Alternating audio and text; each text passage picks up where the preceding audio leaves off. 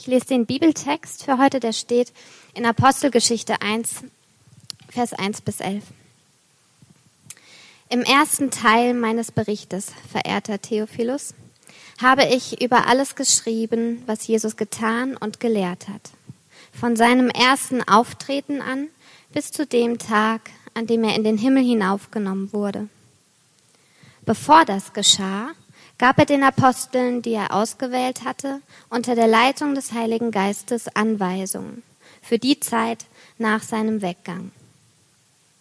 Sie waren es auch, denen er sich nach seinem Leiden und Sterben zeigte und denen er viele überzeugende Beweise dafür gab, dass er wieder lebendig werden würde. Während 40 Tagen erschien er ihnen immer wieder und sprach mit ihnen über das Reich Gottes und alles, was damit zusammenhängt. Einmal, es war bei einer gemeinsamen Mahlzeit, wies er sie an, Jerusalem vorläufig nicht zu verlassen, sondern die Erfüllung der Zusage abzuwarten, die der Vater ihnen gegeben hatte. Ich habe darüber bereits mit euch gesprochen, sagte er. Johannes hat mit Wasser getauft Ihr aber werdet mit dem Heiligen Geist getauft werden, und das schon in wenigen Tagen. Diese Ankündigung führte dazu, dass die Apostel, als sie ein weiteres Mal mit Jesus zusammen waren, ihm die Frage stellten, Herr, ist jetzt die Zeit gekommen, in der du das israelitische Reich wiederherstellst? Jesus gab ihnen zur Antwort, es steht euch nicht zu, Zeitspannen und Zeitpunkte zu kennen, die der Vater festgelegt hat und über die er allein entscheidet. Aber wenn der Heilige Geist auf euch herabkommt, werdet ihr mit seiner Kraft ausgerüstet werden, und das wird euch dazu befähigen, meine Zeugen zu sein, in Jerusalem, in ganz Judäa und Samarien und überall sonst auf der Welt, selbst in den entferntesten Gegenden der Erde. Nachdem Jesus das gesagt hatte, wurde er vor ihren Augen emporgehoben. Dann hüllte ihn eine Wolke ein, und sie sahen ihn nicht mehr. Ja, wow. Während sie noch gebannt zum Himmel hinaufblickten, dorthin, wo Jesus verschwunden war, standen mit einem Mal zwei Männer in leuchtend weißen Gewändern bei ihnen. Ihr Männer von Galiläa, sagten sie, warum steht ihr hier und starrt zum Himmel hinauf? Dieser Jesus, der aus eurer Mitte in den Himmel genommen worden ist, wird wiederkommen. Und zwar auf dieselbe Weise, wie ihr ihn habt gehen sehen.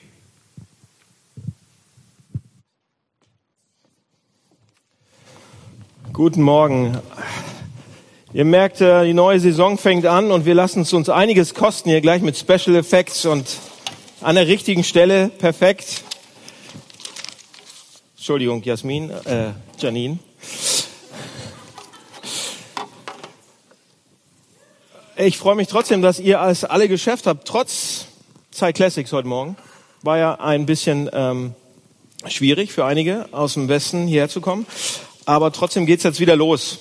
Und ich freue mich auf die neue Saison sozusagen. Und wir starten heute mit Gebet. Ich bete nochmal für den Text und dann gucken wir uns den an, was der uns zu sagen hat heute. Äh, lieber Herr, vielen Dank für diesen Sonntag, dass wir zusammen sind und Gemeinschaft mit dir haben können. Danke, dass du uns was zu sagen hast und ich bitte dich, dass wir zuhören können ähm, und ähm, dass es irgendwie reintropft, reinfällt und dass wir ein bisschen mehr von dir verstehen. Amen. Also wir starten heute, wie gesagt, mit einer neuen Predigtserie, weil wir so richtig jetzt auch in den Herbst so reinstarten oder Spätsommer, Herbst, Winter. Und wir schauen uns die Apostelgeschichte an. Ähm, Frage, warum habe ich es ausgesucht? Die Apostelgeschichte. Ähm, Antwort ist, Ende November, also jetzt Ende November, wird das Hamburg-Projekt sieben Jahre alt. Also noch eigentlich recht frisch, ist eigentlich noch ein Kind. Und ähm, trotzdem sind in den letzten sieben Jahren unheimlich viele gute Sachen passiert. Gute Sachen, paar nicht so schöne Sachen, aber viele, viele, viele Sachen sind passiert. Und äh, jetzt gerade auch im Moment passiert. Jede, jede, jede Menge. Zum Beispiel haben wir zwei Gottesdienste. Einen jetzt morgens, einen abends. Dann haben wir eine Gemeindegründung in Wilhelmsburg, die so langsam, wer, wer letzten Sonntag in Wilhelmsburg dabei war, der merkt, okay, da passiert auch schon ein bisschen was. Dann haben wir zwei neue Gemeindegründungen in der Pipeline, eine in Rahlstedt, eine in Bergedorf und wir haben Vorbereitung für Istanbul und so weiter. Also es passiert eine Menge, aber auch hier in der Gemeinde passiert eine ganze Menge, falls ihr das nicht so äh, mitkriegt, wenn ihr nur sonntags hier seid. Wir haben ein neues Büro, wir haben eine neue Galerie im Büro, wir haben neue Gruppen, wir haben Pfadfinder, wir haben Männergruppen, wir haben äh, den Boxtanz, wir haben Sofagruppen, wir haben muss ich gucken, Diakone, wir haben tatkräftig, alles Mögliche. Also jede, jede Menge Sachen, die neu äh, gekommen sind, dazugekommen sind, die gut sind.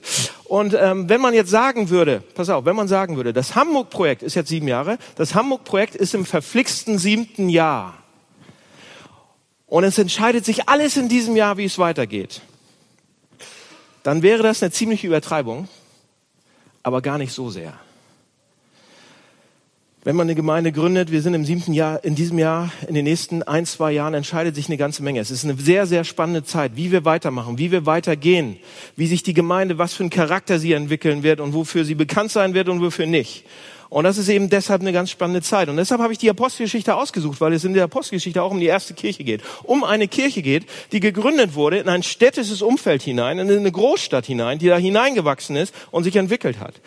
Äh, genauso wie bei uns eigentlich. Wir sind gegründet in eine Großstadt, in einem städtischen Umfeld und wir sind ja so hineingewachsen irgendwie. Und, und hier in der Apostelgeschichte kann man ganz, ganz, ganze Menge lernen, ähm, wie, wie sich eine Kirche in der Großstadt verhalten kann. Ja, wie, ähm, wie das funktionieren kann. Und speziell an einer Stelle können wir eine Menge lernen, nämlich, pass auf, hau ich raus. Das Hamburg-Projekt wurde gegründet nicht nur für fromme, gläubige Christen. Gerade nicht. Sondern das Hamburg-Projekt ist entstanden und gibt es gerade für Menschen in Hamburg, die sich nicht ganz sicher sind, was sie glauben die äh, vielleicht die ersten Schritte gehen und sagen, ich, ich möchte es mal ausprobieren, was, was christlicher Glauben eigentlich ist, was da drin steckt. Ja, oder die sich noch nicht mal sicher sind, was sie überhaupt glauben oder sonst was, die aber sagen, okay, ich möchte mal, ich bin skeptisch, ich, ich keine Ahnung was, aber ich möchte mal genauer hinschauen. Dafür gibt es das Hamburg-Projekt, dafür wurde das gegründet. Ja, für, für Freunde von uns, damit sie mal äh, gucken können, ob das Sinn macht oder nicht Sinn macht. Auch intellektuell, praktisch und so weiter. Und hier in der Postgeschichte den Text, ähm, der wurde von Lukas geschrieben. Dr. Lukas, es war ein Arzt, und er hat zwei Bücher geschrieben, einmal das Lukas-Evangelium und die Apostelgeschichte. Und er fängt an hier und schreibt, ihr habt das gelesen, im ersten Teil meines Berichtes, da meint er das, äh, das Lukas-Evangelium, verehrter Theophilus, habe ich über alles geschrieben, was Jesus getan hat und gelehrt hat. Ne? Das ist das Evangelium äh, von Lukas, alles was Jesus. Und dann schreibt er hier nach Jesus den zweiten Teil, die Apostelgeschichte, schreibt er über die erste Kirche, was die erlebt hat, wie die entstanden ist, was da passiert ist. Und er schreibt dann diesen Theophilus, ja, griechischer Name. Und wir wissen nicht viel über den Mann, aber die Art und Weise, wie Lukas den anspricht, ja, verehrter Theophilus. Verehrter war ein Titel in der Antike damals. Also das war ein gestandener, sehr hoher Mann mit hohem Ansehen. Vielleicht war er sehr reich ja, der hatte auf jeden Fall äh, hatte der Macht, hatte der Einfluss, hatte der äh, einen Titel zu tragen. Ja, und das war nicht irgendeiner. Also äh, zumindest, was man auf jeden Fall von dem Titel ableiten kann, ist, man kann sagen, Theophilus war ein kultivierter, intellektueller Mann. Ja, der war in der Kultur zu Hause, der hatte was zu sagen. Und Luca, vielleicht ein Kollege, ja, von Lukas. Und Lukas schreibt, sagt und schreibt Theophilus, ich bin hier, was er zwischen den Zeilen schreibt, sagt er, ich bin hier, ich schreibe dir, um zu zeigen, um zu beweisen, dass das Christentum wahr ist, dass es Sinn macht. Deshalb gibt's das, die Apostelgeschichte Lukas Evangelium, ja, und auch Johannes, das Johannesevangelium. Es gibt ein paar Bücher in der Bibel, die speziell für Menschen geschrieben sind, die sehr skeptisch sind, die sehr zweifeln und ähm, die heute noch zweifeln sind oder sehr skeptisch sind. Und eins davon ist das, und deshalb gehen wir die Apostelgeschichte durch. Und im ersten Kapitel soll Theophilus eben der Beweis erbracht werden, ja, dass es die Wahrheit ist. Aber was bedeutet das? Und was kann man heute dazu sagen, Leute? Seht ihr? Viele Leute glauben heute, eine ganze Menge, Freunde von uns, die ganze Stadt ja, die Medien, alle möglichen Leute glauben heute, dass die Bibel oder das Neue Testament von und für relativ abergläubische Menschen geschrieben wurde. Ja, die waren so sehr leichtgläubig, sehr abergläubisch, ja, relativ abergläubisch. Weil damals haben die Menschen natürlich an Wunder geglaubt. Und wenn es dann darum ging, dass da eine Auferstehung beschrieben wird, natürlich haben die das gleich geglaubt, die wollten es glauben. Das war unglaublich für die, toll für die war das, ja. Ähm, weil damals haben die Leute eben an Wunder geglaubt. Und so eine Auferstehung passte da einfach rein. Und das war das vorwissenschaftliche Zeitalter. Aber heute sind wir ja im wissenschaftlichen Zeitalter. Also wir wissen ja, dass sowas nicht passieren kann. Geht einfach nicht. Äh, wir haben ja unsere Wissenschaft. Und für uns sind deshalb diese Leute, wenn wir das, das ist jetzt stark vereinfacht, ja, aber dann sind es trotzdem für uns, werden die oft abgestempelt als relativ leichtgläubig, relativ abergläubisch. Aber wenn man diese Theorie nimmt, die ich gerade erzählt habe, wenn man die nimmt und sie an diese Geschichten ranhält, dann wird man schnell sehen, dass die Menschen sich überhaupt nicht so verhalten haben, was wir denken würden, wenn wir sie für abergläubisch halten würden, sondern sie waren, sie waren uns in unserem Verhalten ja, sehr, sehr ähnlich. Zum Beispiel wird berichtet, dass Jesus nach seiner Auferstehung erschienen ist und es wird berichtet, dass viele zweifelten. Viele zweifelten. Viele waren hammerskeptisch. Ja, sie sahen ihn, sie haben ihn gesehen, sie haben ihn angefasst, sie fühlten ihn, sie hörten ihn und trotzdem haben sie die ganze Zeit gezweifelt. Viel mehr als wir fast. Die hatten ihn ja, ne? Ist das, ist das nicht komisch? Interessant zumindest? Dass, dass Jesus nicht nur einmal sich zeigte, sondern und, und ja, er kommt und sagt, hier, hier bin ich. Einmal zeigt er sich und alle sagen, wow, Endlich, du hast es geschafft. Ja, wir wussten, du es kannst schaffen. Halleluja, endlich bist du da. Nein, Jesus musste sich die ganze Zeit, die ganze Zeit, die ganze Zeit, immer wieder, immer wieder, hunderten von Leuten immer wieder zeigen und sagen, hallo, ich bin's. Glaub doch endlich, ich bin's. Das ist fast egal, wie viel Fische der isst. Jedes Mal muss er neuen Fisch essen und jedes Mal muss er, hier, fass mich an, piek mich, fass mich an, küss mich. Ja, immer, immer, immer wieder musste er das machen. Andauernd musste er denen beweisen, dass er es doch war. Und ihr sagt, ah, das macht doch keinen Sinn, ja? Wir dachten, die Leute damals wären so leichtgläubig, die werden das doch beim ersten Mal glauben, sozusagen. Leute, die haben ja irgendwie schon mehr an übernatürliche Sachen geglaubt als wir, heute wahrscheinlich, aber sie haben nicht mehr an die Auferstehung geglaubt als wir. Das stimmt nicht. Das kann man so nicht sagen. Wisst ihr warum? Ähm, wenn wir uns die Auferstehungserzählung in den Evangelien ansehen, ja, und hier auch in, in Apostelgeschichte, dann sehen wir, dass Jesus Christus nicht einfach nur wiederbelebt wurde, sondern er ist auferstanden. Das ist ein Unterschied. Ja, es gibt doch diese Wundergeschichten in der Bibel. Manchmal äh, Lazarus ja, kommt aus dem Grab rausmarschiert, wird wiederbelebt, so auferweckt, oder die Sohn der Witwe oder das Mädchen, äh, die Tochter des Jairus, äh, die wurden wieder lebendig gemacht. Ja, und heute gibt es auch manchmal so eine Geschichte in so einem Büchern, da ist ein großes Licht vorne drauf und ähm, da kommt jemand zurück. Der war tot, klinisch tot, Herzversagen, wie auch kein Herzschlag mehr und alle denken, er ist tot, aber ähm, irgendwie kommt er zurück und wurde wiederbelebt. Wunder, toll, super, keiner kann es erklären. Und irgendwie gibt's da Bücher drüber und die kommen irgendwie zurück, aber alle diese Geschichten, alle diese Sachen kommen irgendwie zurück in ihren alten Körper. Ja, die werden wiederbelebt sozusagen oder wir was auch immer da dran war und so weiter. Und, aber trotzdem kommen sie in ihren alten Körper, der trotzdem noch krank werden kann, der trotzdem irgendwann schlussendlich stirbt. Ja, sterblich. Die werden alt. Sie werden alles wieder in ihr altes Leben wiederbelebt. Aber das passiert nicht mit Jesus hier. Ja? Jedes Mal, wenn, wenn jemand mit Jesus anfängt zu reden nach der Auferstehung, dann müssen die erstmal, äh, äh, wer bist du? Ja? Äh, du bist ja ganz anders. Aber dann, als er anfängt zu reden, sagen die, aha, du bist ja Jesus.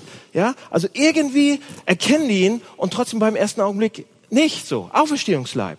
Die Auferstehung ist was anderes als eine Wiederbelebung. Ja, irgendwas hat sich verändert. Er läuft auf einmal durch geschlossene Türen hindurch. Wie cool ist das denn? Aber er ist trotzdem noch Fisch und, und ist trotzdem mit denen zusammen und man kann ihn auf, anfassen. Auferstehungsleib nee, möchte ich auch mal irgendwann haben, so, ja? Das ist der Auferstehungsleib. Der wird nicht mehr sterben. Seht ihr, die Griechen und die Römer damals, das waren die meisten Menschen der Gesellschaft damals, die haben die Gesellschaft damals zusammengehauen. Die glaubten überhaupt nicht an die Auferstehung. Die Griechen haben geglaubt, dass, dass der Leib, ja, und die Seele, der Körper und die Seele, der Körper ist dreckig, die Seele ist heilig sozusagen. Und der Körper wird niemals auferstehen, der wird vergehen, kaputt sein und so weiter, aber die Seele wird irgendwie sich verändern und irgendwie im Nirvana oder sonst irgendwo so, so, so weiterleben oder sonst was. Aber die leibliche Auferstehung von einem Individuum hat überhaupt keinen Sinn gemacht für die. Glaubten die nicht. Und dann auch einige Juden, nicht alle, einige Juden haben geglaubt, okay, dass Gott okay, es gibt eine Auferstehung, aber am Ende der Zeit, ganz zum Schluss, irgendwie wird Gott irgendwie alles zurechtrücken und dann wird er auch die Leute, die mit ihm zusammen waren und so weiter, die ihn kannten, die werden dann zu ihm kommen und die werden auferstehen und so weiter. Aber niemand, niemand, niemand, niemand zu der Zeit damals und zu der Zeit heute glaubte daran, dass ein Individuum zu einer bestimmten Zeit auf dieser Erde auferstehen kann und mit einem Auferstehungsleib jetzt sozusagen rummarschieren kann auf der Welt. Das glaubte niemand. Das hat überhaupt niemand geglaubt. Niemand hat das erwartet. Niemand glaubte das, dass sowas irgendwie passieren könnte. Und das ist mein Punkt. Leute, das ist mein Punkt. Ja? Auch wenn die Leute damals anders waren als wir heute. Wahnsinn ein bisschen. Die waren doch genauso überrascht, genauso ablehnend, genauso, das kann nicht sein, gegenüber der Auferstehung wie wir heute. Die waren genauso sicher, dass sowas nicht passieren kann, sollte, könnte. Die waren genauso sicher, dass es unmöglich ist. Ja, das war genauso schwer zu glauben und deshalb musste er jedes Mal neu erscheinen, komplett sich nochmal neu beweisen, neue Beweise bringen, jedes Mal, wenn er kommt. Und ihr fragt, ja, okay, da gibt's noch andere Argumente, aber jetzt fragt ihr wahrscheinlich, ja, aber warum haben die denn geglaubt? Warum hat diese kleine christliche Gruppe am Anfang des, äh, unserer Zeitrechnung sozusagen das römische Reich innerhalb von ein paar Jahrzehnten komplett umgekrempelt? Warum haben die denn geglaubt? Okay, pass auf. Gedankenexperiment. Seid ihr bei mir? Denkt mal kurz mit. Wenn aus den unterschiedlichsten Gründen, ja, die genauso skeptisch waren wie wir heute, zweifelnd und genauso unsicher und, und sicher, dass eigentlich sowas nicht passieren kann, dass es unmöglich ist und nicht passieren sollte, überlegt euch mal, was für Beweise ihr bekommen müsstet, daran zu glauben, dass Jesus Christus von den Toten auferstanden ist? Was für Argumente und Beweise würden euch absolut überzeugen?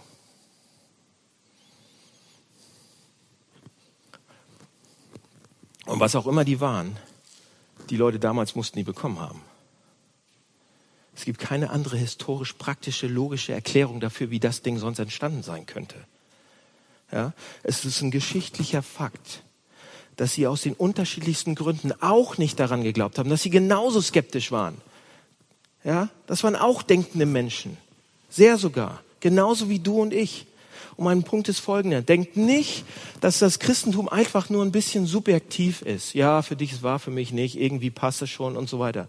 Diese Leute glaubten das nicht, einfach weil sie es glaubten. Die, die Leute glaubten das nicht, weil sie es glauben wollten. Das war genauso undenkbar für sie. Ja, sie haben es nicht geglaubt, weil es irgendwie eine inspirierende Geschichte für sie war. Sie haben geglaubt, weil die Beweise, die sie gekriegt haben, so groß waren, dass sie gezwungen waren, es zu glauben. Trotz allem, was sie vorgeglaubt haben, trotz ihres Weltbildes und so weiter. Und sie sind dahin gekommen, dass sie geglaubt haben, dass die Auferstehung ein absolut objektiv, das ist passiert. Dahin sind die gekommen und haben sich dafür ermorden lassen sind dafür in den Tod gegangen, weil sie wussten, das, das ist die Wahrheit. Ja? So, was machen wir jetzt damit? Was machen wir heute damit? Pass auf, kleine Anwendung nur. Ich rede ziemlich viel äh, mit Leuten, die äh, Interesse am christlichen Glauben haben. Ja, wir sind eine neue Kirche. Ich habe viel Kontakt mit Freunden von mir, die, die keine, nicht in die Kirche gehen und keine Ahnung haben, so oftmals auch von Religion und so weiter. Trotzdem sind sie interessiert und ich rede viel mit denen. Und sie haben in gewisser Weise Interesse am christlichen Glauben oder Interesse an, an, an unserer Kirche. Oh, ist ja neu, sind ja so viele junge Leute und alles schön. Oh, da muss ich mir mal angucken. Und ich frage frag sie dann ja, warum, warum habt ihr denn Interesse? Ja, nicht nur wegen den gut aussehenden Menschen hier. Ähm, ja, sie kommen zu mir und sagen, wir haben Interesse am Glauben. Ich frage, warum? Ja, ich brauche etwas in meinem Leben. Was denn? Ah, ich brauche ich brauch Kraft. Ich, brauch, ich, ich muss wieder stark sein. Leute, es gibt viele Arten, stark zu werden. Es gibt viele Arten, wo ihr euch das holen könnt. Oder, oh, ich brauche Inspiration. Es gibt viele Arten, toll inspiriert zu werden. Ja, ich brauche dies oder das. Denkst du, das Christentum kann mir das geben, Daniel?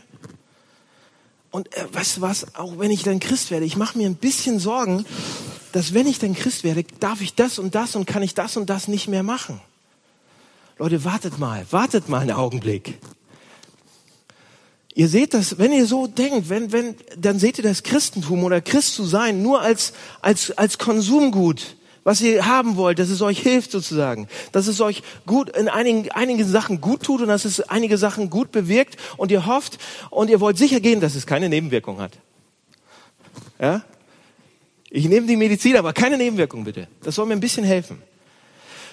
Leute, bitte, wenn ihr euch zum Christentum irgendwie interessiert, dann fragt nicht, ob es relevant ist oder praktisch ist oder ob es erfüllend ist. Fragt, ob es wahr ist. Fragt, ob das stimmt. Weil wenn es wahr ist, dann wird es praktisch und relevant und erfüllend sein. Wenn es nicht wahr ist, könnt ihr es vergessen.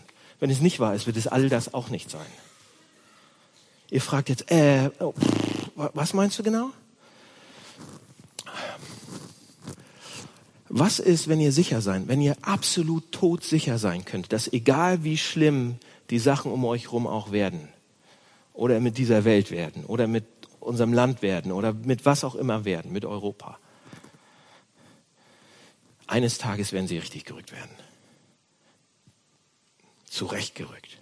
Oder, oder, wenn man dem Tod entgegensteht, gegenübersteht, seinem eigenen oder jemand, jemand, den man wirklich liebt. Was ist, wenn ihr sicher sein könntet, absolut sicher, dass auf der anderen Seite dieser düsteren Todestür nicht nur Dunkelheit und nichts ist, sondern dass da die liebenden Arme Gottes sind und ewige Liebe. Wäre das nicht praktisch? Ja? Was, wenn wir absolut sicher sein können, dass der Tod uns keine Angst machen kann? Absolut keine Angst machen kann. Und wenn er uns keine Angst machen kann, was kann uns dann Angst machen? Was kann uns dann Angst machen? Wäre das nicht praktisch, mal aufrecht in die Firma zu gehen, weil ich keine Angst mehr habe vor niemandem? Ja? Leute, wenn die Auferstehung passiert ist, wenn die Auferstehung wahr ist, dann können wir sicher sein. Wenn das Christentum wahr ist, und das ist einer der Kernpunkte des Christentums, ihr könnt euch nicht nur ein paar Sachen rauspicken und den anderen Kram, es steht und fällt mit diesen Sachen. Wenn das Christentum wahr ist, dann ist es unglaublich praktisch und unglaublich relevant und unglaublich erfüllend. Und wenn es das nicht ist, dann ist es das nicht. Und deshalb kommt nicht nur zum Christentum und sagt, das wird mich ein bisschen erfüllen oder, ja, kommt, weil ihr denkt, dass es wahr ist. Oder prüft so lange, bis ihr dem näher kommt oder nicht. Und wenn ihr wisst, dass es wahr ist, wenn ihr merkt, dass es wahr ist, Leute, wird es euch erfüllen. Okay? Lasst euch nochmal ganz kurz auf den Text rein. Ich habe vorhin gesagt, Jesus, Jesus wurde nicht auferweckt, sondern er ist auferstanden. Das ist ein Unterschied. Ja? Und ganz in der Mitte des Textes zeigt uns, ähm, der Text zeigt uns, was das bedeutet. Ja? Und da gibt's jede Menge Sachen hier zu lernen, was die Auferstehung bedeutet und was das sein kann und die Himmelfahrt auch. Jede Menge. Und wenn ihr euch mal hinsetzen würdet, so zwei Tage, so wie die Pastoren das immer machen, oder ein Tag oder eine ganze Woche und ihr studiert diesen Text, da sind unheimlich viele Sachen drauf, drin, nur in diesen elf Versen, was die Auferstehung praktisch für uns zu, zu bedeuten hat. Unglaublich. Ihr kriegt heute nur einen Punkt von mir. Ein, einen einzigen noch. Ähm, und wenn ihr mehr wissen wollt, müsst ihr wiederkommen. Also deshalb, es gibt einfach nur einen Punkt, weil wir ähm, ne, nicht so viel Zeit haben. Also pass auf. Was bedeutet die Auferstehung praktisch? Wenn die Bibel davon redet, dass Jesus auferstanden ist, ja, und jetzt im, im Text steht dann, er, er auferstanden und äh, in den Himmel gefahren und er sitzt zur, zur, zur Rechten Gottes, äh, zur Rechten seines Thrones sozusagen. Wenn die das so beschreibt, dann müssen wir eine Sache im, im, im Blick behalten. Dass es damals nämlich in der Antike nicht so wie heute diese äh, Gewaltenteilung gab. Wisst ihr, was Gewaltenteilung ist? Judikative, Exekutive, Legislative. Das war nicht zusammen. Das war, also das war damals zusammen und heute ist es ja geteilt. Heute haben wir einen Bundesrat, einen Bundestag, die Bundeskanzlerin, den Bundespräsidenten, alles irgendwie geteilt. Jeder macht seinen Kram und dann kommt es irgendwie zusammen. Das hatten die damals überhaupt nicht. Ja? Damals war der Thron ja, da wo auf dem der König oder die Königin saß, das war der Ort, der absolute Ort von Macht, von Gewalt, äh, von Gerechtigkeit, von äh, Richten, von äh, Rechtsprechen und so weiter.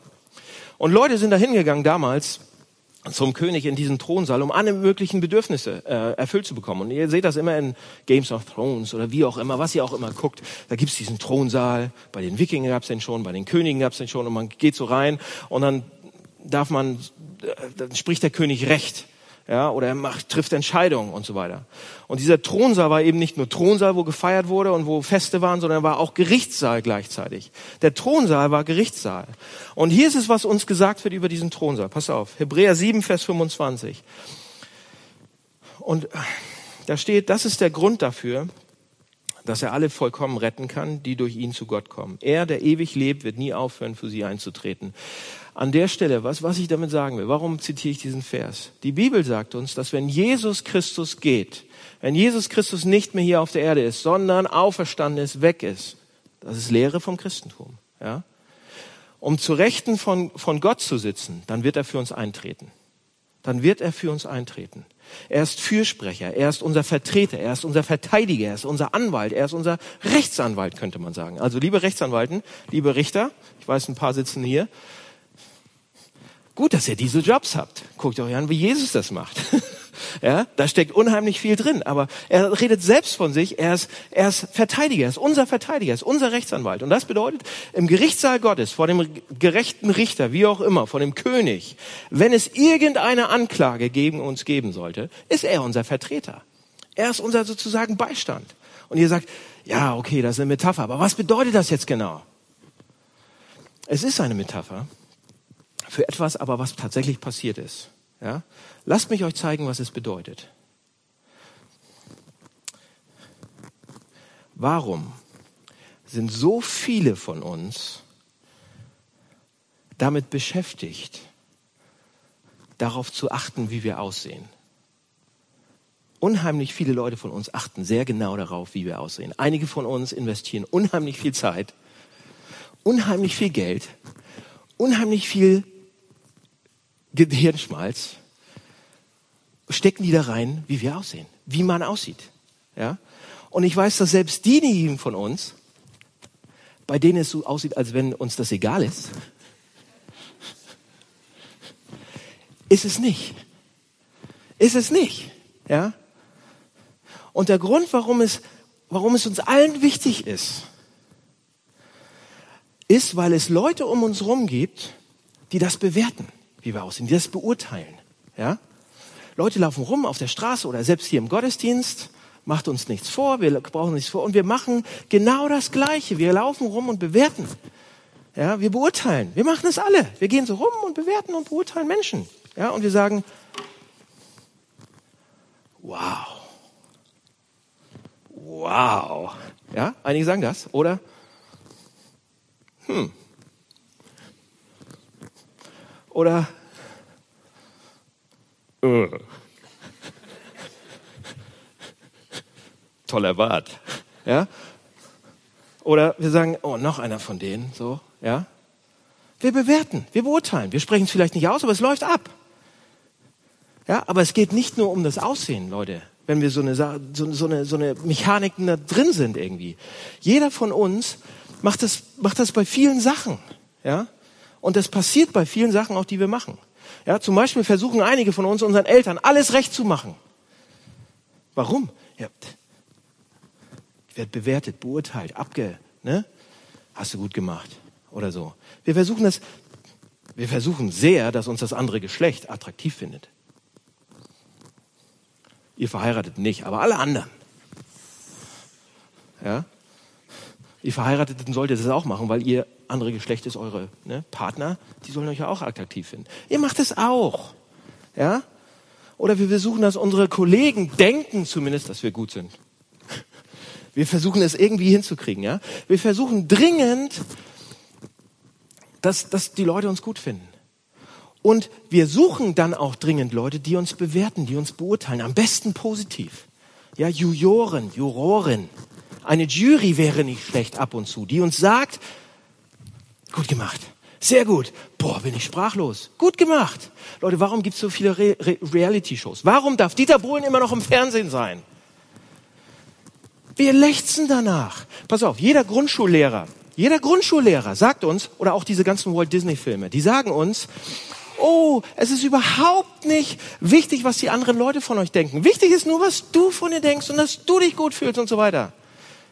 Das ist, worauf es ankommt. Das ist das Wichtigste. Und wir wissen, das ist Bullshit. Das funktioniert nicht. Ja? Weil wir wissen, wenn ich allein denke, dass ich okay bin, ja, dass, ist, dass ich toll bin, und alle anderen denken aber, wie blöd ist der denn? Wie schrecklich, wie schlimm, was für ein, ja? Dann ist es fast egal, was ich von mir selber denke. Das, es funktioniert nicht. Ich kann nicht morgens in meinen Spiegel gehen und sagen, oh, bist du aber geil. Funktioniert nicht so gut. Spätestens, wenn ich im Fahrstuhl bin und alle drehen sich wirklich um, ja, sozusagen, es, es ist so viel besser, wenn jemand anders kommt und sagt, wow, ja, meine Fresse siehst du gut aus heute. Das, das finden wir toll. Ich brauche jemanden von außen, der mir sagt, du bist großartig. Ja? Gut gemacht. Toll. Unglaublich. Das Beste, was ich je gesehen habe. Das Beste, der Beste, was ich je gesehen habe. Und diese Beurteilungen, Bewertungen sind fast unser Lebenselixier, fast unser Lebenshauch. Warum? Warum sind wir, suchen wir so verzweifelt danach? Warum? Leute, ganz ehrlich, weil wir, weil wir, weil wir uns fühlen, als wenn wir in so einem Gerichtssaal sind oder auf einer Bühne und die Jury sitzt uns gegenüber und wir performen und haben irgendwas gemacht, gut oder schlecht und wir werden bewertet in irgendeiner Form, wir werden beurteilt. Selbst von uns selber, das machen wir auch. Und ich habe, ähm, ich habe, das passiert überall. Ich habe was gesehen äh, und ich weiß, das hätte ich nicht sehen sollen, aber es ist passiert und ähm, im Fernsehen und in, die, in diesen Filmen, da passiert das ja dauernd und wirklich. Und in Wirklichkeit passiert das auch. Und ich habe vor einiger Zeit so einen Film gesehen. Da kommt so ein attraktiver Mann. Haben wir irgendeinen? Also nicht so. Und dann, und dann begegnet er so einer sehr attraktiven, hübschen jungen Frau. Und sie sehen sich, ding, und es knistert und die, die Musik wird anders im Film und so weiter. Und sie nehmen sich an die Hand und sie laufen in so eine dunkle Ecke am Strand irgendwo und sie reißen sich ihre Klamotten runter und sie haben wilden Sex, leidenschaftlichen Sex. Und dann ziehen sie sich wieder an und sagen, okay, das war's.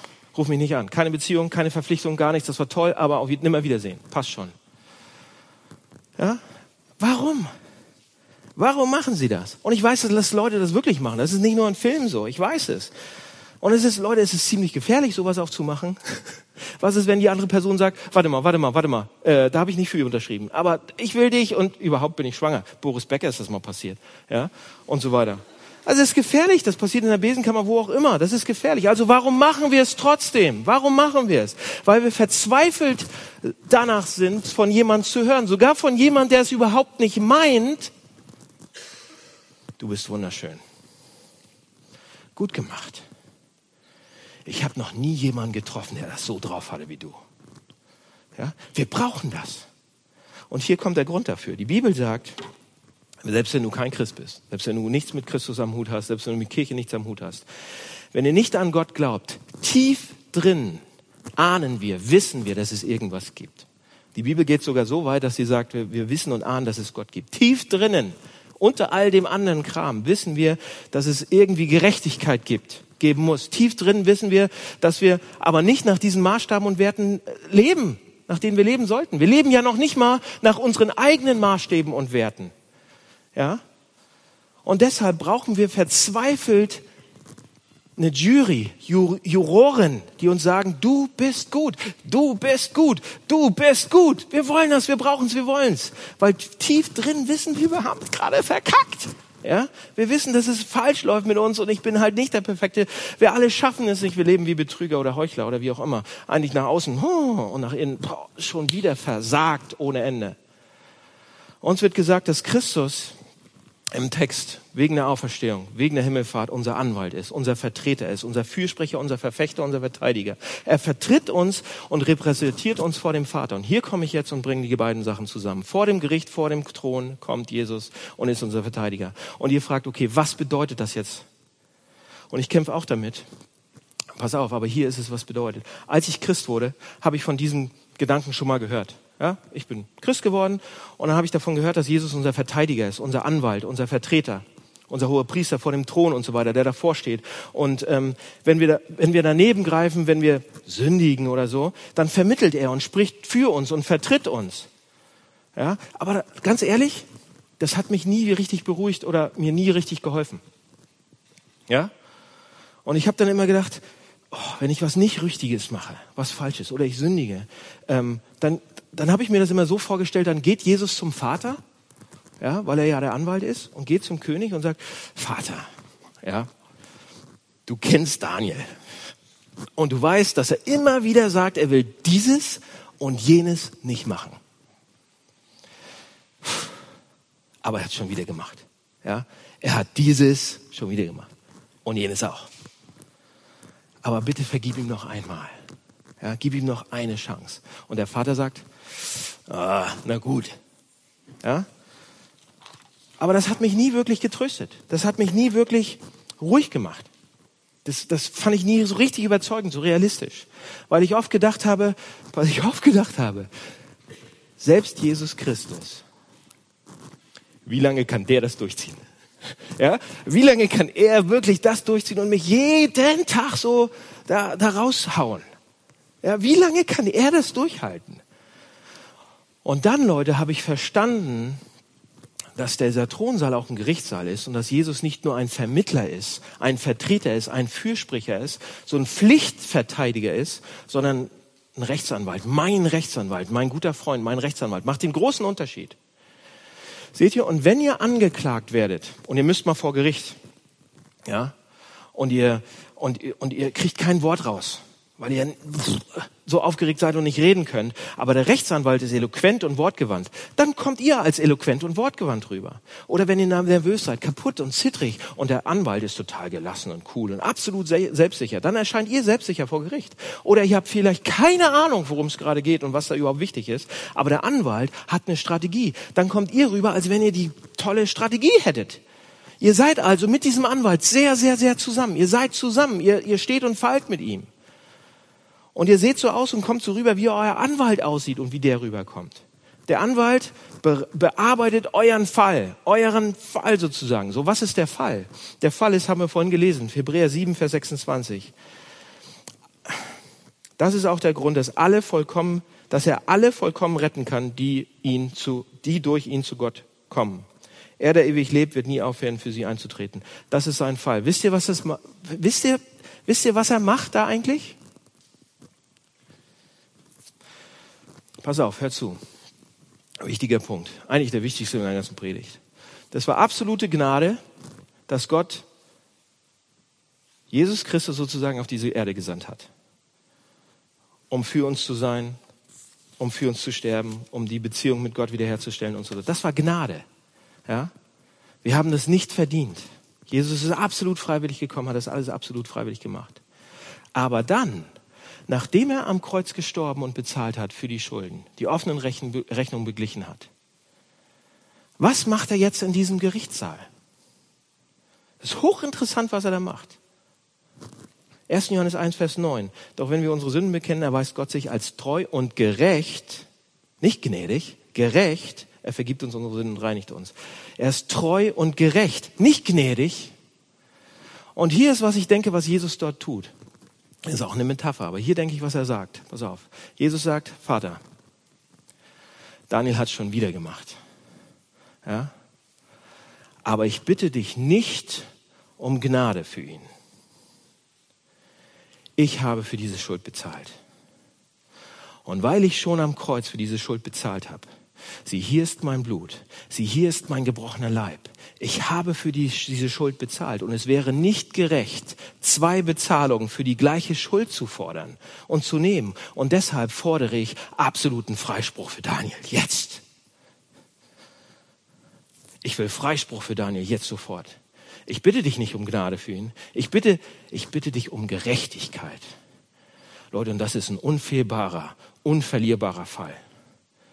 Wenn ihr an Jesus Christus glaubt, und er ist euer Freund und Heiland und, und, und König und so weiter und ihr seid mit ihm, dann seid ihr drin. Dann wurde alles bereits gemacht. Ihr könnt nichts tun, was es besser macht oder schlechter. Dann seid ihr wunderschön. Dann seid ihr erfolgreich. Dann seid ihr absolut großartig. Ihr seid gut. Ihr seid großartig. Ihr seid in ihm. Ihr seid, was der Anwalt ist in den Augen, die wirklich zählen auf dieser Welt, seid ihr die einzige Meinung, die eigentlich zählt auf dieser Welt, seid ihr großartig, seid ihr großartig. Und das passiert. Das passiert durch die Auferstehung. Und das ist eine Essenz des Christentums. Das ist ein Kernwert des Christentums. Und ihr müsst nicht mehr getrieben sein und getrieben werden. Ihr müsst keine Angst mehr haben. Ihr müsst euch keine Sorgen mehr machen. Das steckt in der Auferstehung steckt noch mehr drin. Darüber nächstes Mal. Oder wenn wir mal wieder dazu kommen. Lasst uns beten. Lieber Herr, vielen Dank ähm, für diesen Glauben. Vielen Dank ähm, für diese Metaphern, die uns ein bisschen mehr erklären, was da eigentlich abgeht, was da eigentlich passiert. Was du gemacht hast und wie wir durch dich dastehen können und das gibt uns eine Freiheit, eine Möglichkeit, Freigeber zu sein als alles andere, gerechter zu sein als alles andere, liebevoller zu sein als alles andere, weil wir das schon alles haben. Und wir nicht danach jagen müssen. Ähm, ich bitte dich, dass du uns mehr und mehr zeigst, was es bedeutet, die Auferstehung zu verstehen und ähm, das anzuwenden, mutiger zu werden, fröhlicher zu werden ähm, und dieser Stadt mehr zu dienen. Herr, das wollen wir gerne. Bring uns das bei. Amen.